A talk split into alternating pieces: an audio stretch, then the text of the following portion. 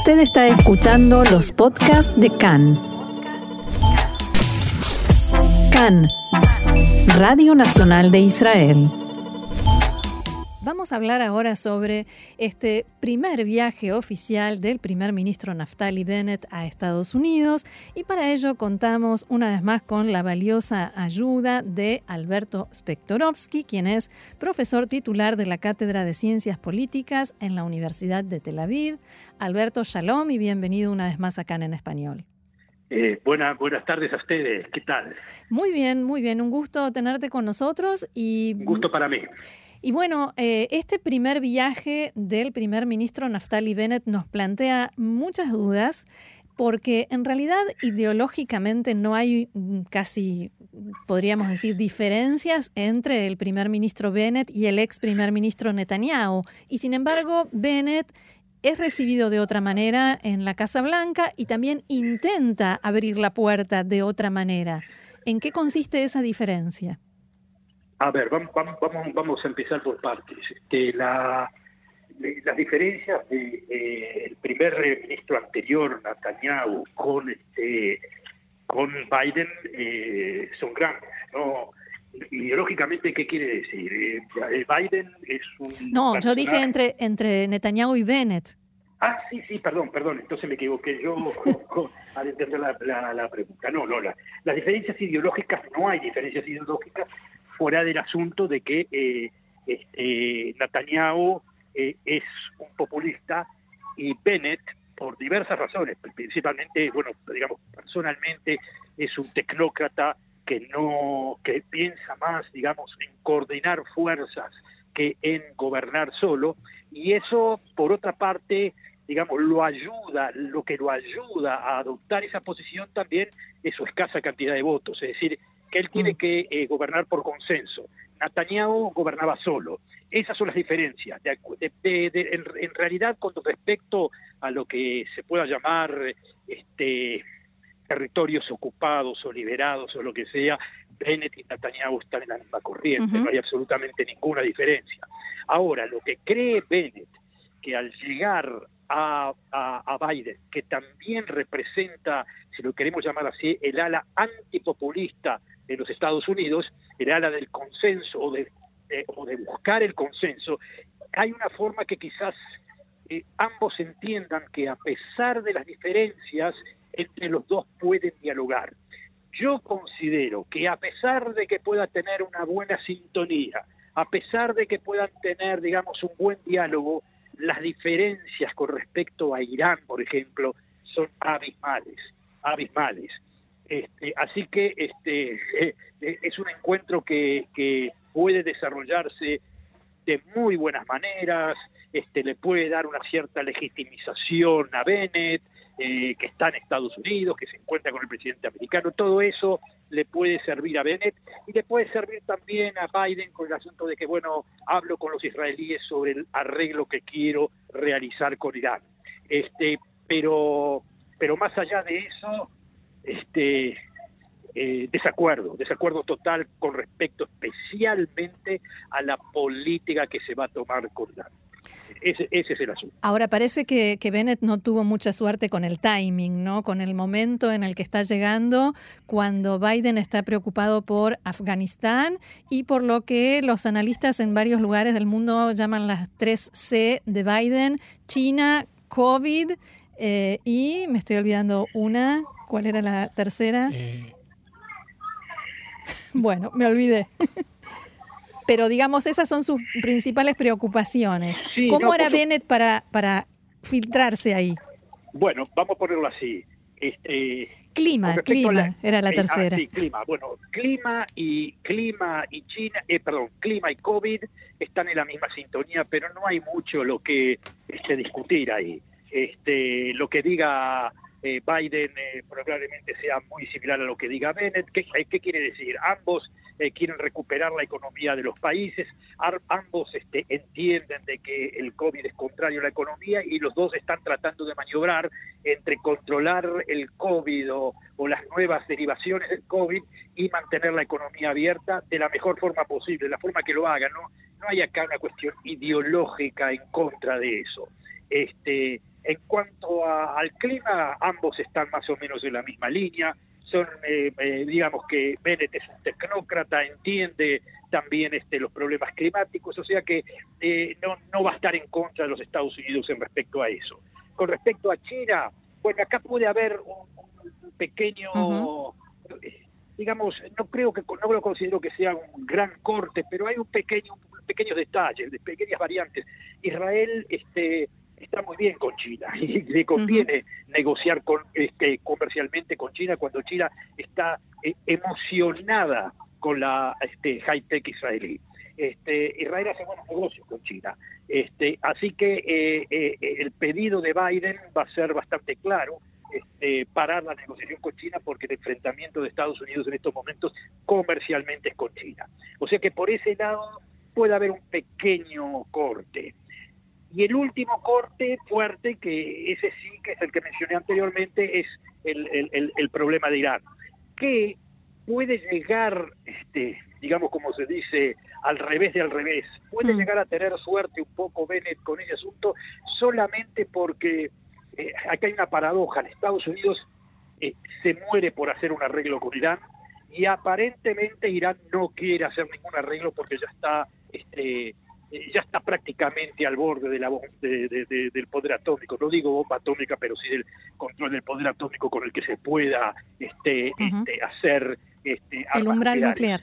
El umbral nuclear. Yo creo que están ahí. Entonces, eh, eh, no sé si se puede dar, como ya le digo, esa paradoja de que Estados Unidos fuerce el acuerdo, quiera forzar el acuerdo y los iraníes le pongan precio a eso, como diciendo, no, mire, este, este no, no, no aceptamos eso. Aparte ya tenemos ayuda de China, tenemos ayuda de Rusia. Es decir, eh, no, no, los necesitamos a ustedes, pero menos.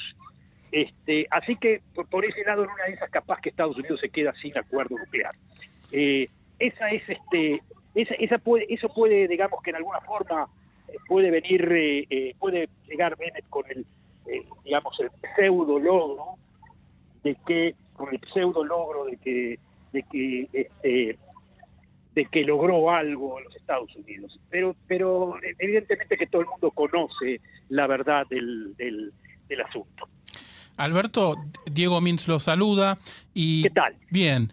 Quiero preguntarle un poco en abstracto, tal vez, porque como el tema es inesquivable y si bien Israel no tiene mucho que ver, por suerte, con todo lo que tiene que ver con Afganistán, eh, a Biden esto le ha pegado de una manera que, por supuesto, nadie esperaba. Todos sabemos que, ni la peor de las proyecciones eh, posibles respecto de los talibán recuperando el poder iban a ser tan, tan rápidas, tan sencillas.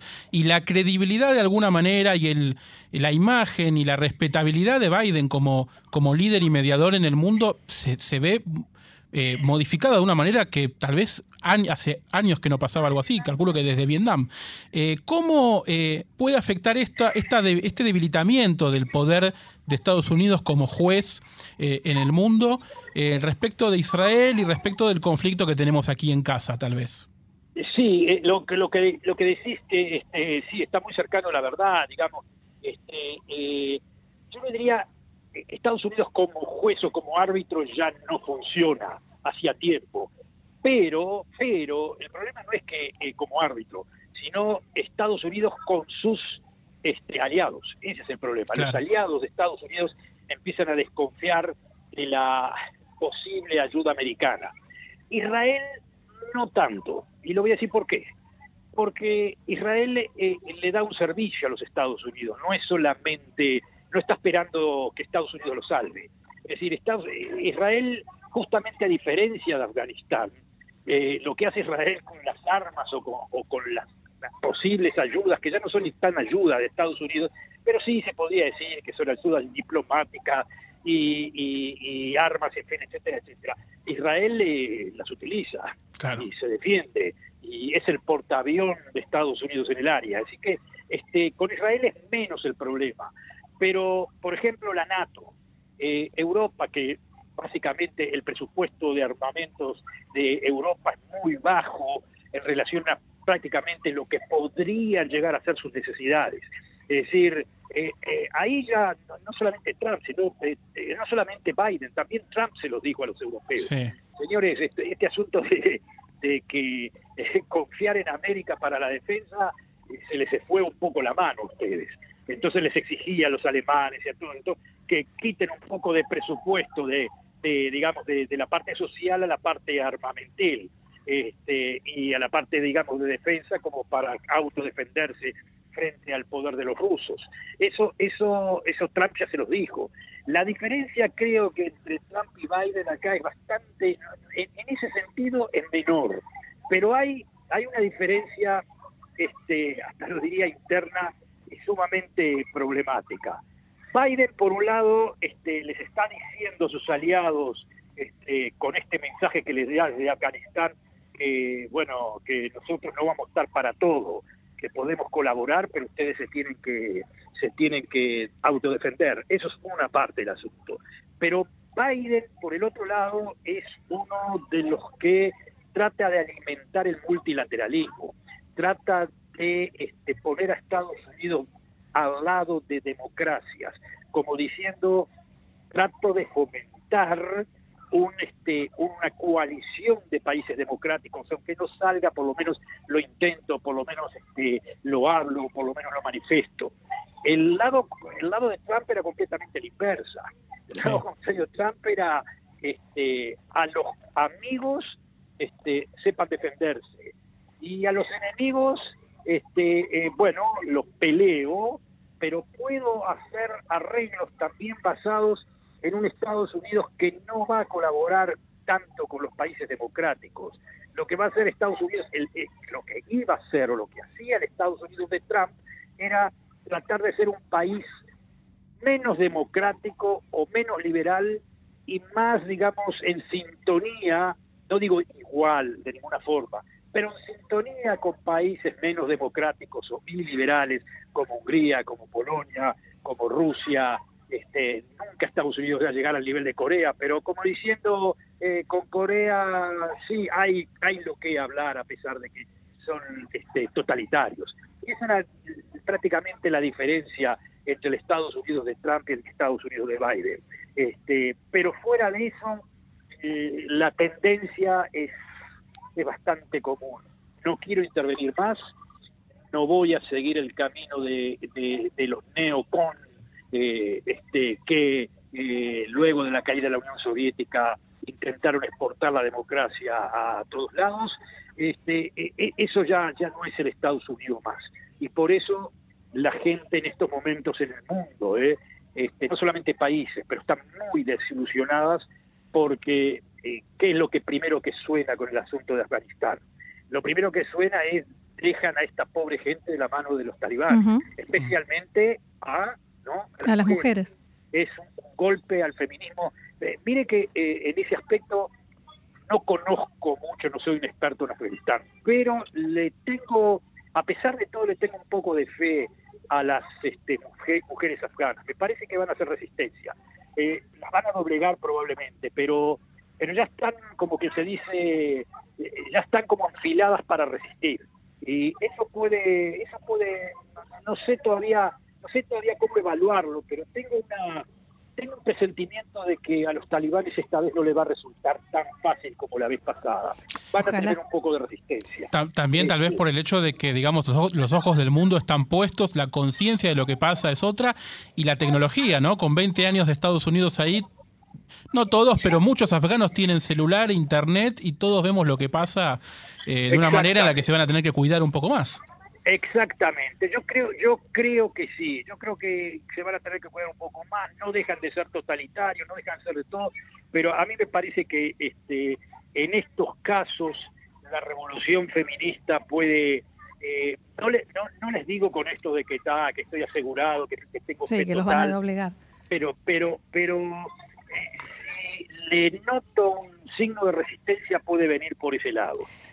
Alberto, por, último, me gustaría volver al, viaje de Bennett a Estados Unidos y preguntarte, porque hablabas de un pseudo logro, del rompecabezas regional y demás, como si eh, Bennett, o por lo menos esa sensación me dio a mí, pudiera traer logros únicamente en base a lo que suceda a su alrededor. Eh, ¿No le tenés fe con que pueda lograr algo frente a Biden?